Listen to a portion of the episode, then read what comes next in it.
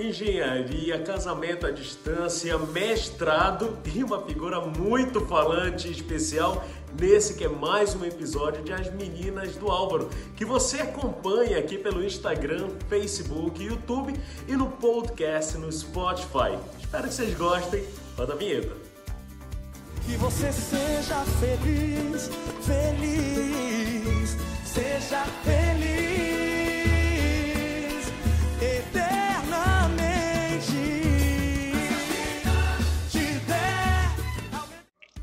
Bom, ela é formada em engenharia civil pela Universidade Federal do Amazonas, possui mestrado com ênfase em meio ambiente pela Florida Institute of Technology, empresária proprietária da empresa de engenharia chamada Ocara Serviço Engenharia. Quero saber um pouco mais sobre isso.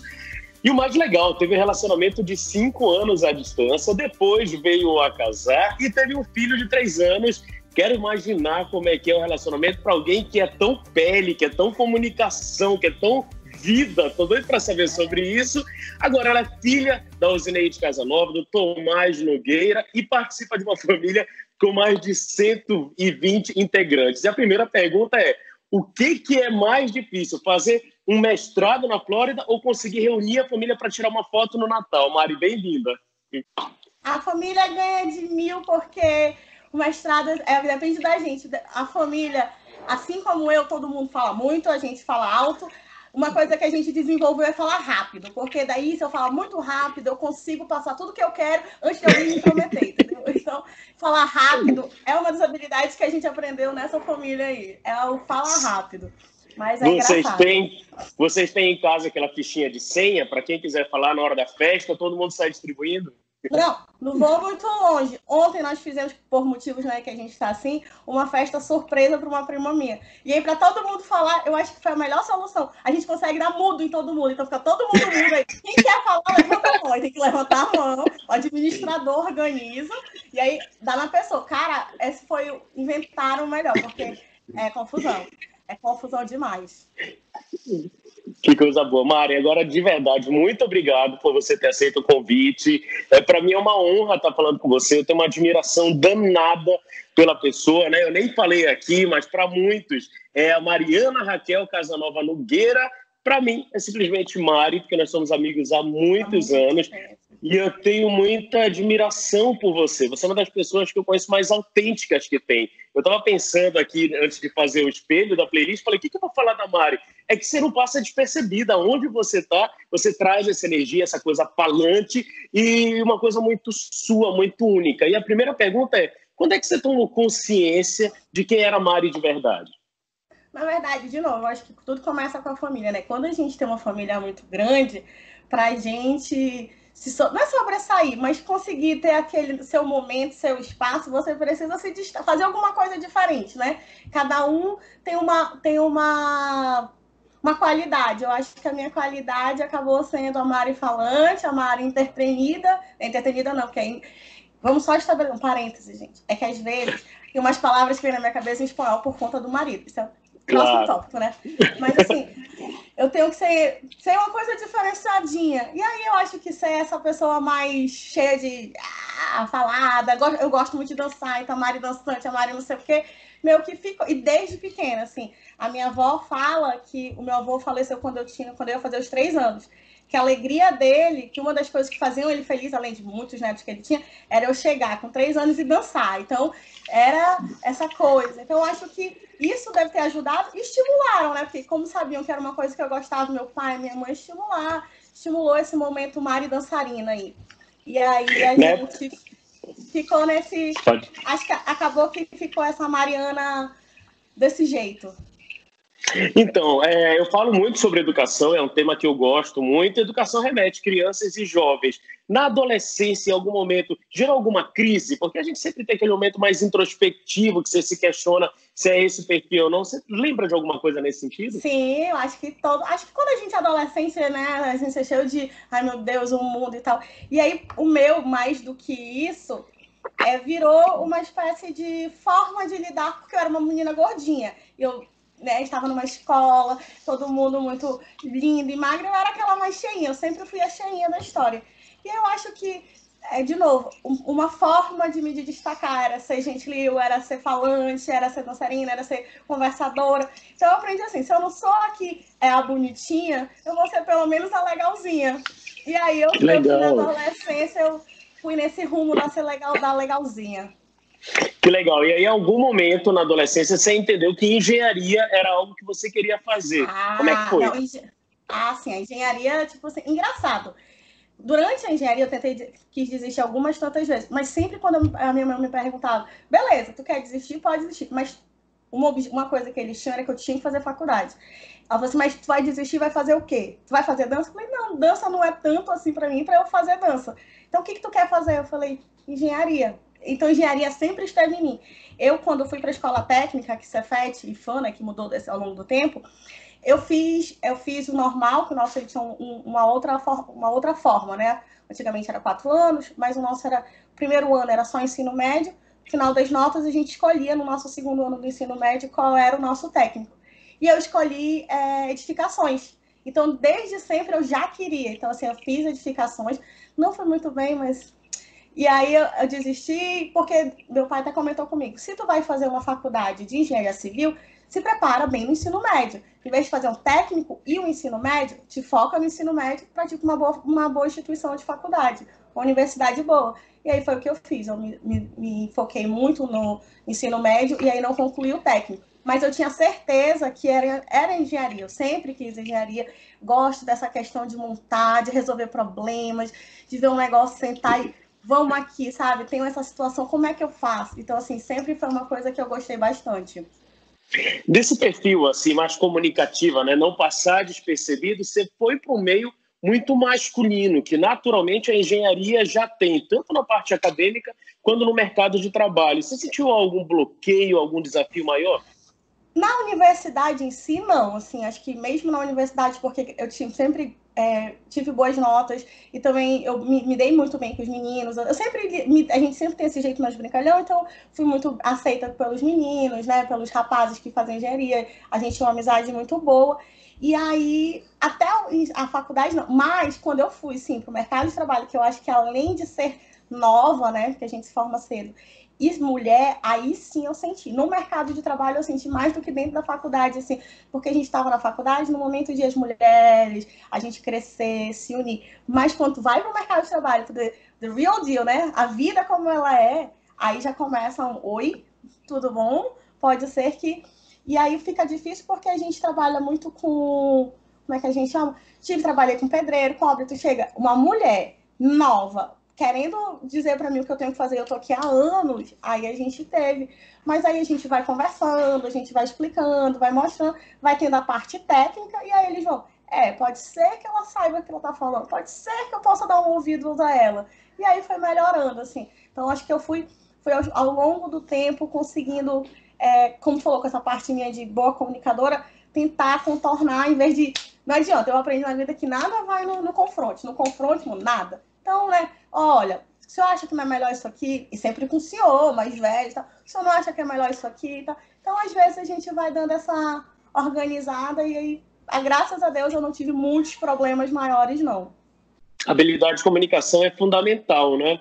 Em algum momento não, você isso... aprofundou o estudo nisso? Então, isso que eu falo, né? é a questão toda. A minha mãe com a minha irmã, né? A minha mãe sempre trabalhou em RH, trabalhou com essas coisas todas. E aí a mãe sempre dizia: você tem que ter. Então eu tinha, tinha uma coach em casa, quase, né? Era quase aquela. Não coach, aquela pessoa que, olha, acho melhor isso, acho que vê isso e tal. Minha mãe era aquela que eu ia dar um passo assim, mais ou menos, o que, que tu acha, como tá o mercado, como estão as coisas e tal. E aí depois eu via minha irmã estudando sobre isso e tal. Então eu vejo que eu nunca fiz nenhum curso fora. É, de, agora, mais recente, é, já depois de casada, tudinho aqui em Manaus, que eu fiz a escola de líderes, mas, mas antes foi muito essa questão da convivência com a minha irmã e com a minha mãe que se aprofundaram nesse tópico. Então, era mais ali no dia a dia mesmo. Que legal. Mas aí veio o desejo de fazer o mestrado fora do país. Como é que foi a experiência? É, é foi meio que as coisas não acontecem por acaso, né? Foi, foi meu por acaso, mas não por acaso.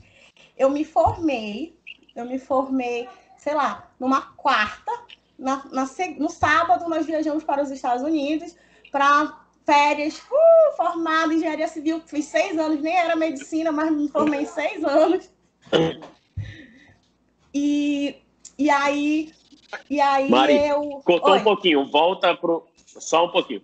Cortou um pouco. É, volta do. Como é que foi? Você falou, me formei numa quarta. Volta do me formei numa É, quarta. tipo, eu me formei numa quarta. Tipo, primeiro que eu nunca pensei que eu ia me formar, que eu me formei em seis anos. Não era nem medicina, mas estava eu me formando em seis anos.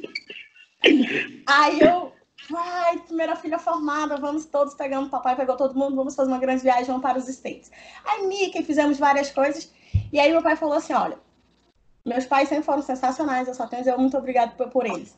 Porque foi a ideia do meu pai, ele falou assim, olha, já fez, já tá formada, é, eu estava eu tava como estagiária numa, numa escritório de, de projetos que era um, de um cunhado meu, a gente trabalhava muito em parceria. Ele falou assim, tu- ele tá te esperando, você tu não é uma coisa assim que tu não, não vai poder voltar.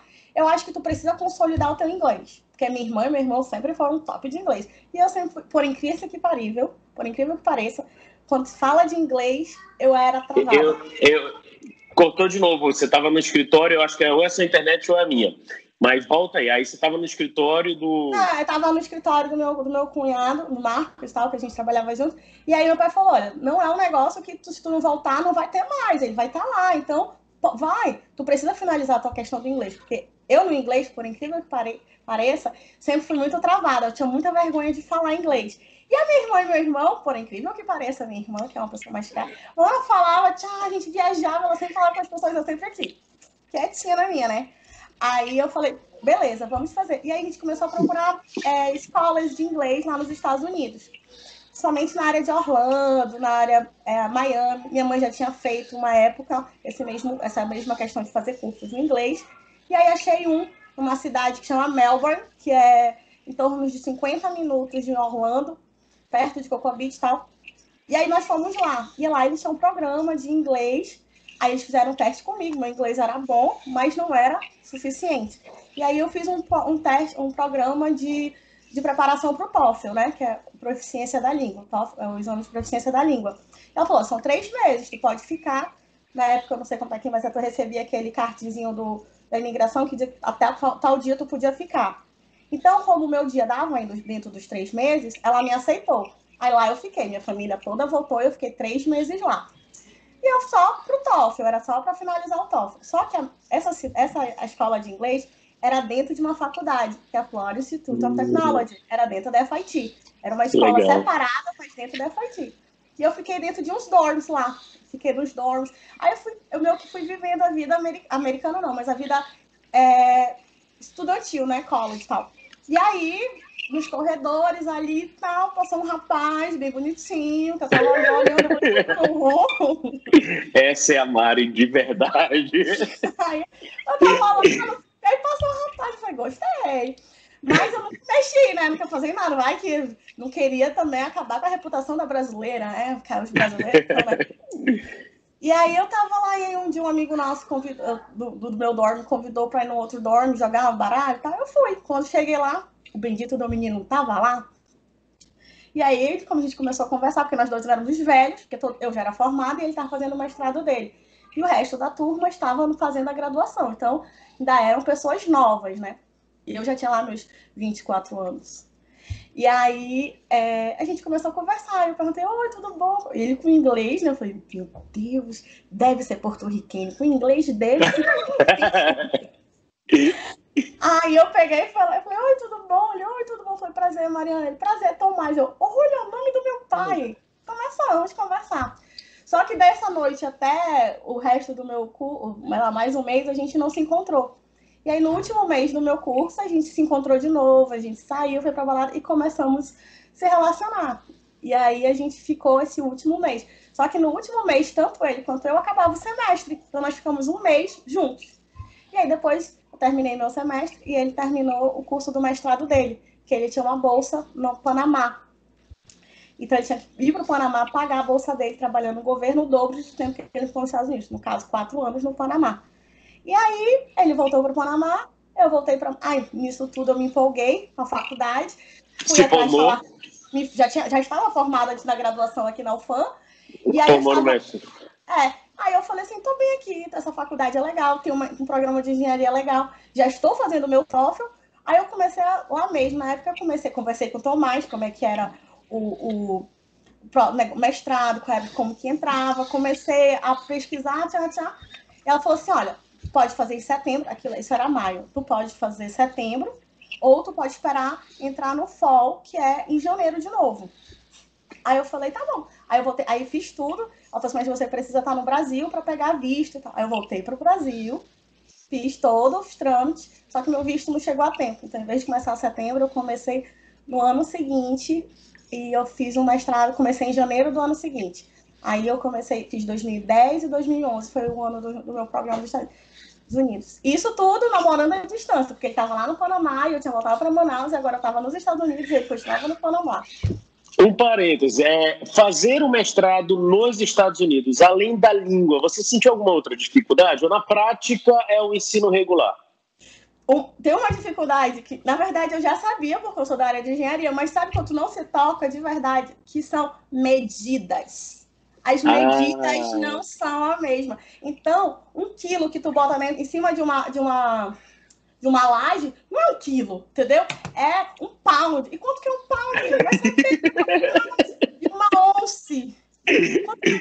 Ah, então assim, as medidas, para mim, na engenharia foi uma coisa muito difícil, porque a vazão já não é, já não era, a vazão não era metros cúbicos por segundo. É, to, todas as medidas eram muito diferentes. Então, assim, foi uma coisa que eu tive muita dificuldade, porque, sei lá, eu tenho 1,56m, eu não tenho 5 e 5 não sei o que, né? Não, eu tenho 1,56 na vida. Né? ah, então assim, as medidas, além da língua, para engenharia, foi uma coisa que eu penei. Que interessante. Maria, aí concluindo, você casou com esse rapaz que você foi não. lá no Borne encontrar. Ixi, se fosse fácil desse jeito. Aí eu me formei, olha só, a gente se conheceu em 2009, eu me formei no final de 2011, 2012 estava em Manaus novamente. Tomás ainda estava pagando o seu crédito de, de, de, de beca, que eles chamam, né? Que é de beca. Vamos. Vamos na beca, gente. É isso. Aí ele tava pagando ainda, bolsa, tava pagando a sua bolsa, e aí eu vim para Manaus. Eu comecei a trabalhar em Manaus, a gente continuou nosso relacionamento à distância, e aí eu voltei já para Manaus já como engenheira, tipo, eu tinha ido para lá, agora eu estava como engenheira formada, com meu mestrado, e comecei a minha vida. Aí comecei a trabalhar e comecei a estar super bem. E eu dizendo, e aí, vamos casar? E aí, o que vamos fazer, né? Roda singoleiros, cadê o, o ring aqui? E aí começou, e ele falou assim, não, aí você ainda tem que terminar. Eu fiquei, você falou, então vamos dar um stop aqui. E aí, por um ano, a gente, a gente terminou no início de 2013, e nós terminamos. E aí a gente ficou um ano terminados, assim, e tal. E, aí cada um deu que viveu sua vida, ele lá no Panamá, eu aqui no, em Manaus. E aí, quando foi um dia, um belo dia, rolou um oi sumido. Muito bom. Pessoa, a pessoa bateu assim. Na verdade, tipo, eu conheci várias pessoas em Manaus, né? E, tipo, sempre eu pensava, não, Tomás. Tipo, eu sempre comparava, era muito surreal, porque eu sempre comparava. Eu sempre dizia assim, não, não é. E fora que eu pensava, tipo, o Tomás não faria isso, sabe? Ah, isso aqui não seria o Tomás. Ah, não sei o quê. Então eu sempre comparava com o Tomás. Aí eu um dia eu falei, bicho, vou parar com essa confusão, porque se eu tô comparando é porque, né, deve ser. Aí eu mandei oi sumindo, eu que mandei. Aí ele retornou, oi, tudo bom e tá, não sei o quê, porque ele sempre foi um gentleman, então, tipo, ele nunca me procurou. Quando eu falei, não me procure mais, ele, Bem teatral, bem Mari mesmo, bem tenso. Aí a gente, aí um dia eu me mandei uma mensagem, voltamos a conversar. Aí eu lembro que eu tinha uma viagem para os Estados Unidos, e aí, como era via Copa, parei uns dias lá, a gente conversou. Ele falou assim: eu vou organizar minha vida. Isso era, isso já era início de 2014. Ele falou assim: eu vou organizar minha vida e eu vou te falar. Quando foi 4 de julho de 2014, o Tomás pegou tudo que ele tinha, botou nas costas, pegou aquele avião e parou para Manaus. Nossa, que legal. Chegou julho, nós casamos em novembro. A gente casou 5 de novembro. E aí foi assim. Que lindo. E o neném nasceu quando? Ah, sim, aí o Lourenço ele veio já com tempo depois, porque o que acontece? Aí essa parte mais triste. A gente casou 5 de novembro de 2014. Três meses depois, minha mãe faleceu. Então, meio que a minha vida deu um tchá, um stop, assim, tipo, tá. Aí a gente meio que. A vida foi mais devagar, as coisas foram mais devagar. E aí, a coisa mais surreal, acho que sempre falo isso, que é uma das coisas mais loucas e surreais, é que no dia que a minha mãe fez um mês, eu tava com tanta dor de cabeça, não sei o que, já tava estressada. A descoberta da gravidez, eu descobri que eu tava grávida no dia que a minha mãe fez um mês. Um ano de Nossa, um ano. Um ano. Quando a mãe fez um ano de falecida foi quando eu fiz o teste, quando eu, eu, comentei, eu quando eu fiz a festa e tal, fiz um, um negocinho pro meu pai e tal, de que era primeiro avô, né? Aí a gente deu conta que era. A minha irmã comentou: Tu sabia que eu já um ano da mamãe? Eu falei: Sério? Ela, sério. Então, assim, foi no ano que de faleceu, mas foi com um ano e três meses foi quando eu engravidei. Então a gente ficou esse um ano aí juntos sem, sem menino ainda. Mário, eu não podia deixar de falar sobre isso, eu deixei até para ser um dos nossos últimos temas aqui, porque a sua mãe, Ozeneide Casanova, foi uma referência enquanto viva de mulher, de esposa, de profissional. E eu não falo isso só pelo pouco conhecimento e contato que eu tinha com ela, mas ela emanava vida. E nesse sentido, você é, só prosperou, só deu continuidade ao que ela fazia. E hoje é uma mãe que multiplica os valores que você recebeu. Como é, eu não vou usar o passado, foi, mas como é ser filha da Osineide Casanova? Ah, é sensacional, assim. Eu, eu até comentei já e repito que para mim hoje, é, no início, né, na primeira vez que eu, quando o Lourenço nasceu, me deu uma certa, uma certa tristeza, porque eu era mãe sem mãe. É, era uma parada assim meio mas aí outra coisa aconteceu que para mim foi melhor, foi começar a amar mais ainda, se isso era possível, depois que ela faleceu, sendo mãe. Porque eu comecei a, me, a ver coisas que eu pensava assim, ai, ah, porque eu queria outra mãe, não sei o quê, porque eu nunca vou trabalhar e vou deixar meu filho. Mano, voltei a trabalhar com seis meses, dando peito. Então, assim, tipo, eu comecei a perceber o esforço que ela fez, sabe? E uma coisa que eu falo muito, ela pode não ter sido, assim como eu não sou, a melhor mãe do mundo, mas ela foi a melhor mãe que ela podia ser. E, eu, e isso é uma coisa que eu tento, sabe? Eu posso não ser a melhor mãe do mundo pro Lourenço, mas eu vou ser a melhor mãe que eu posso ser. E eu, eu vi isso com ela, assim, eu vi quanto que ela se esforçava. Minha mãe trabalhou em distrito, então a minha vida era ver a minha mãe saindo seis horas e chegando sete e meia, oito horas, porque a mãe é de, de coisa que passa, eu esqueci. Mas é condução, né? É uma de condução. Mamãe foi Mamãe foi chefe de RH, Gradiente, CCE, Sharp, Nokia. Então, a vida da mamãe é distrito. E todo mundo sabe que distrito é pesado. Uhum. Então, a vida da mamãe era muito corrida. E eu ficava com aquilo. Mas quando ela tava com a gente, ela tava, tudo era para celebrar, tudo era festa. A mamãe era uma coisa assim que a vida tem que ser celebrada, sabe? Não tem momento pequeno, não tem conquista pouca, não tem nada de pouquinho. Assim, a vida tem que ser celebrada muito. Meu marido, né, que diz assim: Outro dia foi alguma coisa, ele falou assim, por que, que a gente não vai celebrar isso? Eu falei, não tem necessidade. Ele, como? Aí eu, tipo, percebi como ele já, já pegou isso, de que as coisas têm que ser celebradas. E eu acho que hoje a gente faz cada vez mais, a gente faz isso, assim, eu e meus irmãos, a minha família como um todo, que é celebrar as coisas que a gente consegue, as coisas, sejam elas poucas ou não, a gente tá ali, tipo, contente com aquilo, sabe? Então é, é sensacional. Que a mamãe tinha uma Mari. frase. Tem uma frase que todo mundo diz que é da mamãe. Não é da mamãe. A mamãe não, não, não escreveu essa frase. Mas ela repetia com tanta frequência que todo mundo já bota ela, que a recompensa é a própria jornada. Então, ela sempre diz assim, que a gente tem que entender que mais do que você chegar no final, e ela, ela falava muito isso na época do meu mestrado, que eu disse, eu não vou conseguir. Ela falou assim, mesmo que você não consiga, não chegue lá no final, tudo que tu tá vivendo de morar sozinha num país diferente, numa outra língua. Eu cheguei a dar aula nos Estados Unidos. Eu dava uma, eu dava uma, eu dei por um ano, eu dei um, uma turma pro pro pro soft year, né, pro primeiro year, não, é. Eu dei uma, uma aula. Então, para mim foi uma coisa absurda, porque eu que lá no início tinha ido para os Estados Unidos por conta do meu inglês que não era bem, agora eu estava dando aula de uma matéria que não era inglês, era uma matéria técnica. Então, Legal. Olha, olha o que tu já construíste.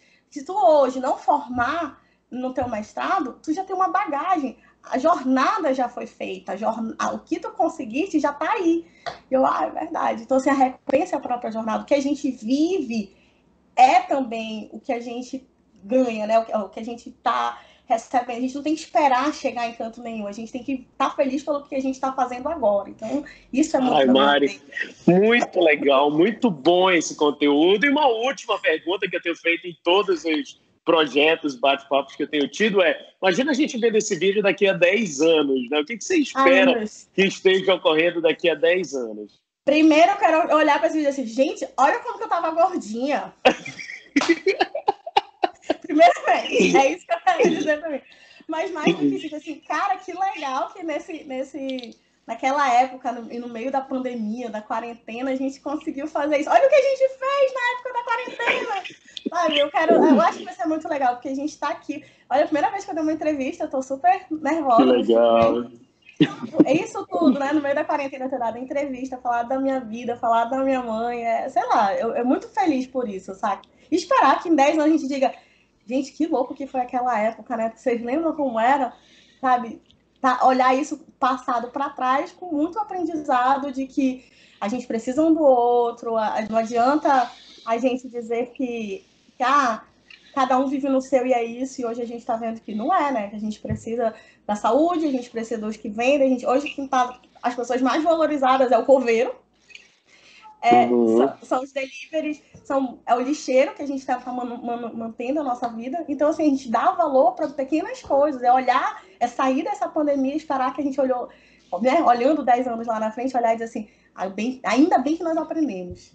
Que legal. Olha, e eu espero que a gente continue ainda intenso, como você é, como eu sou, que nós continuemos dançando, como a ah, gente gosta de dançar. Já falei pro marido que, olha, eu vou estar tá velhinha, velhinha assim, com 85 anos, né? Porque 50 não vai não, logo avisando. Mas os 80 anos, eu tava, ó, tchan, tchan, tchan, tchan, tchan,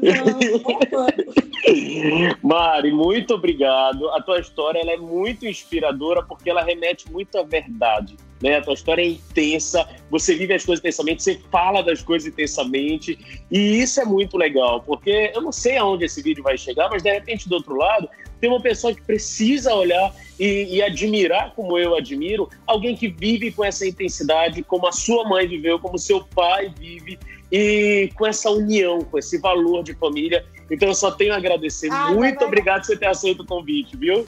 Eu que fico muito, muito, muito feliz. Meu nervosa falante desse jeito, mas é que essa sou eu mesmo, gente. Eu tentei, me controlei, mas é, essa sou eu. Foi Obrigada. ótimo.